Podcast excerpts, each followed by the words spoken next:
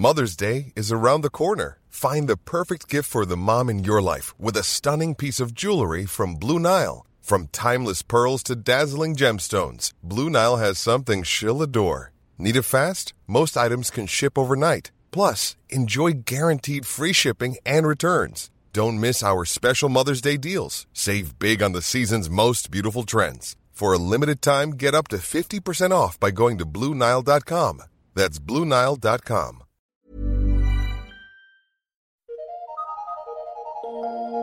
Eu sou Mário Persona e essas são as respostas que eu dei aos que me perguntaram sobre a Bíblia.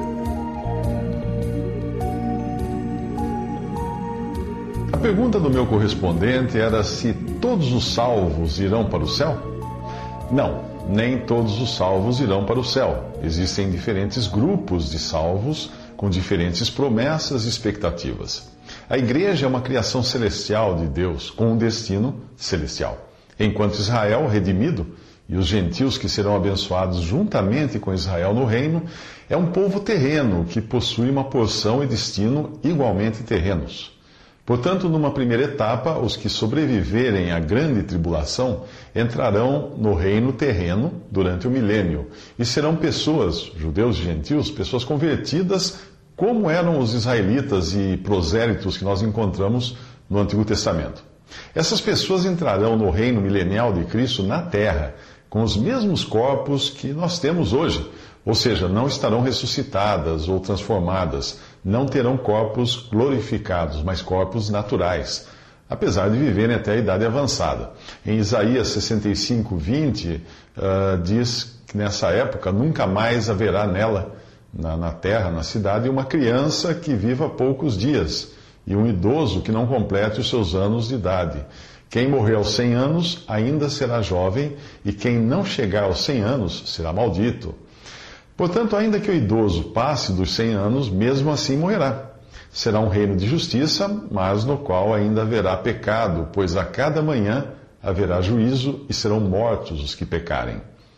A Bíblia diz no Salmo 101, versículo 8: Pela manhã destruirei todos os ímpios da terra, para desarraigar da cidade do Senhor todos os que praticam a iniquidade.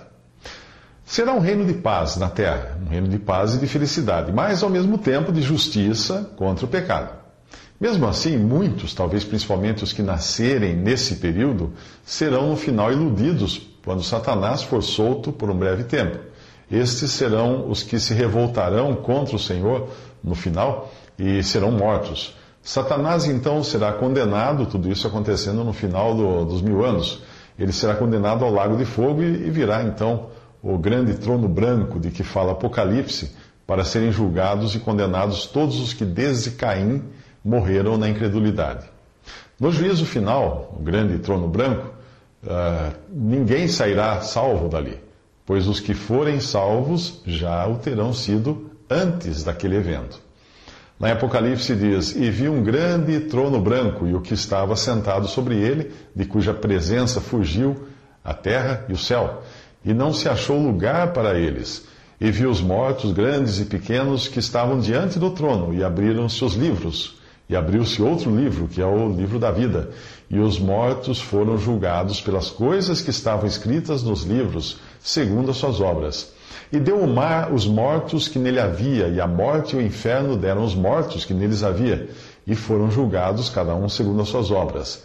E a morte e o inferno foram lançados no lago de fogo. Esta é a segunda morte. E aquele que não foi achado escrito no livro da vida foi lançado no lago de fogo. Isso está em Apocalipse 20, versículos de 11 ao 15. Então será inaugurado o estado eterno, depois dessas coisas, o estado eterno, onde haverá novos céus e nova terra. Porém, a Bíblia não fala quase nada desse estado, porque nós não entenderíamos por ser, por ser algo fora do tempo e da matéria. Eh, lá diz: E vi um novo céu e uma nova terra, porque já o primeiro céu e a primeira terra passaram, e o mar já não existe. Apocalipse 21, 1. Na nova terra habitarão os que habitaram no reino milenial na terra. Porém, então, eles já estarão com seus corpos glorificados, transformados e glorificados. Enquanto isso, a igreja, que terá sido arrebatada antes do período de sete anos de tribulação, que precede a vinda de Cristo para estabelecer o seu reino, habitará nos céus. Eu creio que nesses novos céus, céus uh, estarão também várias outras classes de pessoas que morreram na fé e não faziam parte da igreja. Você pode imaginar a multidão desses, desses que vão habitar nos céus só de pensar nos abortivos, nas crianças mortas, nos que foram salvos e morreram antes de Cristo, etc. Existem privilégios que pertencem a toda a família de Deus, que são de propriedade comum a todo o seu, o seu povo, seja ele formado pela igreja ou pelos santos do Antigo Testamento, do milênio, etc. Todos estes possuem o novo nascimento, um lugar na família de Deus, comunhão com Deus, etc. Os cristãos possuem estas coisas e muito mais. As bênçãos cristãs são de um caráter muito mais elevado e estão fundamentadas na redenção já consumada e na aceitação que o Senhor desfruta à destra de Deus. A posição que o, Senhor, que o Senhor Jesus ocupa à destra de Deus é indicada nas epístolas de Paulo pela expressão Cristo Jesus vendo Cristo antes de Jesus. Quando as Escrituras dizem Jesus Cristo, elas estão se referindo ao Senhor descendo dos céus para fazer a vontade de Deus em cumprir a redenção por meio da morte. Quando as Escrituras dizem Cristo Jesus, elas estão se referindo a Ele ressuscitado e elevado às alturas à destra de Deus. O que é maravilhoso na graça de Deus é que os cristãos são mencionados como estando em Cristo Jesus, não em Jesus Cristo. Isso significa que nossas conexões com Ele não são como as que Ele tinha neste mundo, com Israel, mas do modo como Ele está agora, como a cabeça ressuscitada e ascendida ao céu da nova criação. 2 Coríntios 5, 16, 17. Estar em Cristo significa que ocupamos o mesmo lugar de aceitação que pertence a Cristo diante de Deus. A mesma medida de aceitação que Jesus desfruta à destra de Deus é a que nos pertence, pois nós permanecemos no lugar que pertence a Ele diante de Deus. Isso está em 1 João 4, eh, versículo 17. Nós olhamos agora para o alto e vemos um homem na glória, com todo o favor de Deus colocado sobre ele, e nós sabemos que esse é também o nosso lugar. Que posição maravilhosa essa, em que a graça soberana de Deus nos colocou.